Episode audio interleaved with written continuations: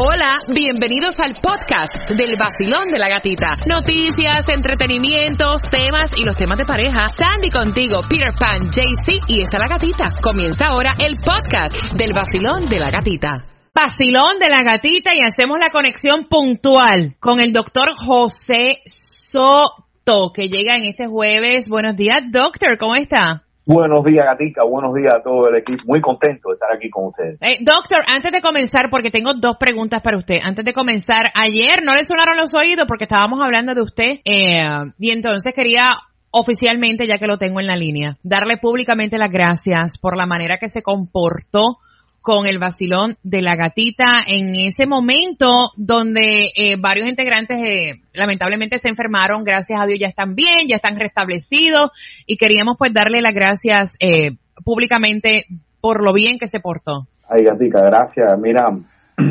No se me ponga, doctor, no se me ponga sentimental. mira, es, es un deber y felicísimo haberlo hecho, gracias. De verdad que en un momento de desespero que teníamos prácticamente, o sea, eh, varios de los integrantes, como lo contamos ayer y aparece en el podcast de nuestra aplicación La Música, de verdad que eh, en todo momento cuando hasta directamente texteábamos al doctor, él siempre nos respondió sin importar la hora, sin importar el día, incluso fines de semana. De verdad que muchísimas gracias por, por el detalle en un tiempo donde estábamos tan desesperados. Así que gracias. Yo digo que en los momentos difíciles es que uno sabe quién es quién, porque en los buenos está todo el mundo. ¿Entiendes? En los buenos está todo el mundo. Cuando tú estás mal, desaparece el resto de la humanidad. Y ahí es que tú sabes. Es una, es una crisis que ha tocado a todo el mundo. Es una cosa que, que le llega a todo el mundo, a los médicos, a las enfermeras, a todo el mundo. Es, una cosa de verdad difícil de, de superar. Mira, eh, desafortunadamente, la, una directora de, de servicios médicos, una doctora creo que fue, en Nueva York, se quitó la vida. Es una cosa muy difícil de sobrellevar. Eh, incluso para personal especializado. Eh, igualmente otro, eh, otro par, otra persona muy importante en, los servicios médicos, dos personas fallecidas eh, que se quitaron la vida la semana pasada. Ha sido un, un trauma muy grande. Nosotros reportamos también a Nueva York y realmente fue, eh, ha conmovido la, la sociedad ahí esta, esta pérdida porque a través del personal de salud se filtra todo ese dolor, todo ese, esa ansiedad, ese sufrimiento, esa desesperación de la gente pasa a través del personal. Y por muy entrenado que uno esté, cuando el volumen es muy grande, eh, lo toca. Lo sabemos.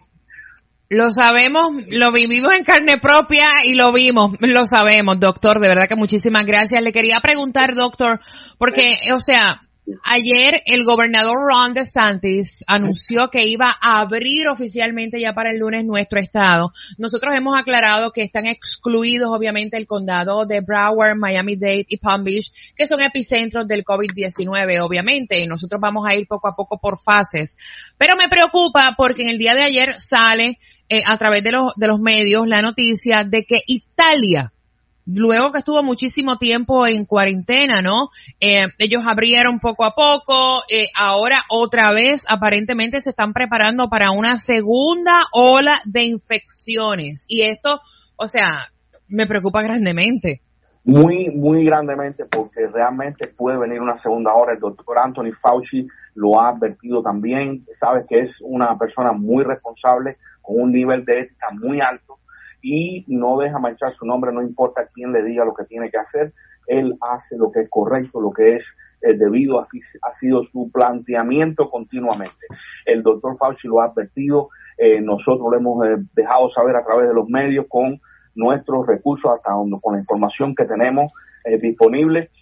sin embargo, sí puede haber un rebote, un repunte de casos cuando sí se abre muy bruscamente. Hay que abrir muy poco a poco, hay que abrir muy lentamente.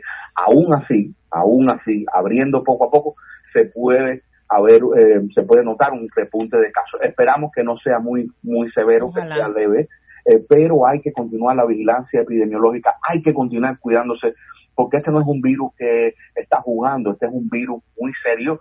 Ya hemos visto que no es un catarro, es mucho más que eso, y afortunadamente la mayoría de las personas, más del 80%, evolucionan favorablemente. Doctor, y hay una realidad, o sea, como esto es un virus nuevo, esto pues eh, lo hemos, todos hemos aprendido de esta situación de diferentes maneras, ¿no? Eh, los síntomas con los que se había comenzado al principio, eso era como que una tosecita seca, dolor de cabeza, eh, eh, fiebre, luego se fueron como que añadiendo otros síntomas, dolor muscular, falta de aire, falta de olfato, falta de gusto, pero ustedes siguen, los médicos siguen encontrando otros síntomas que están relacionados con el COVID-19, incluso lo que estábamos hablando ayer acerca de los niños. Así mismo, así mismo, Gatica. Y ha sido una, eh, una, un hallazgo tras otro. Hace poco el doctor em, Alberto Pani se encontró en el cerebro humano en Nueva York. En el cerebro humano encontró la presencia del virus, lo fotografió, se confirmó con estudiosos de California también de virología. Están las fotos disponibles, las hemos puesto en televisión. Eh, es realmente un virus agresivo. Nunca se había visto una cosa tan agresiva en tantos órganos a la vez eh, eh, por un virus de este tipo, de los coronavirus o virus respiratorios. Es una cosa que es realmente novedosa. Eh, por eso se llama también novel, perdón, novel coronavirus. Eh, es, es, parte de lo que hemos visto. Y eh, sí, producen los niños un cuadro pediátrico que se llama shock pediátrico. La Sociedad Española de Pediatría acaba de emitir un boletín hacia todos los miembros de la Sociedad de, de Pediatría, todos los pediatras, también la Sociedad de Cuidados Intensivos de Inglaterra y también el Ministerio de Salud Pública o Servicios Nacionales de Salud del Reino Unido, de Inglaterra. Le están advirtiendo a todo el mundo que hay un cuadro en los niños que se caracteriza por dolor de barriga, oigan esto, dolor de barriga, diarrea, pueden los niños tener un poquito de dolor en el pecho, se le acelera el corazón, se le puede aumentar de tamaño el corazón y esto puede traer algo tan serio como la pérdida de la vida eh, produce una cosa que se llama miocarditis. Y cuando hablé con el doctor Panis del Mount Sinai Hospital en Nueva York, le dije que por favor que miren por el microscopio, tiene un microscopio muy potente que se llama microscopio electrónico, que miren en los tejidos del corazón de los fallecidos a ver si encuentran el virus metido dentro del corazón, porque es posible que el virus se esté metiendo dentro del músculo del corazón. Esperamos que no sea así, esperamos estar equivocados, deseamos que eso no sea y no no esté pasando, pero tengo una alta sospecha y él también. Ay, doctor. Está pasando, están trabajando, están trabajando en eso. Mira, por eso a mí me gusta, yo, yo digo, mira, hoy es el día de la honestidad, por eso a mí me gusta hablar las cosas directitas y al grano, para que ustedes que van camino al trabajo, ustedes que están en, tu, en su casa, que todavía si hay alguien que duda que esto es real, eh, vayan escuchando la información, esto no es juego, mientras abran las ciudades y vayamos por fase, hay que hacer lo que hay que hacer, distanciamiento social, tapabocas, lavarte las manos 20 eh, segundos, lo más que puedas, constantemente, utilizar tus guantes. Y muy importante que, que, que, hable eso de los niños, porque ayer precisamente yo vi una persona caminando por la calle, el papá andaba con su careta y con sus guantes y el niño andaba sin nada. Entonces, que sepan que los niños también pueden perder la vida, porque todavía hay mucha gente que piensa que esto no ataca a los niños. Ya esto cambió de, esa mentalidad que teníamos que no atacaba a los niños. No, ahora sí ataca a los niños, ataca a cualquiera. Esto es para cualquiera, esto no es ya la edad. Que son más débiles la gente de mayor edad, ok, la gente que tenga algún problema respiratorio, pero esto ataca a todo el mundo. Qué, qué buen punto has tocado, Peter, porque esto no es ni de niños ni de adultos, esto es de todo el mundo. Todos tenemos que tener cuidado. Mira, sobre la importancia de haber encontrado el virus metido en el cerebro.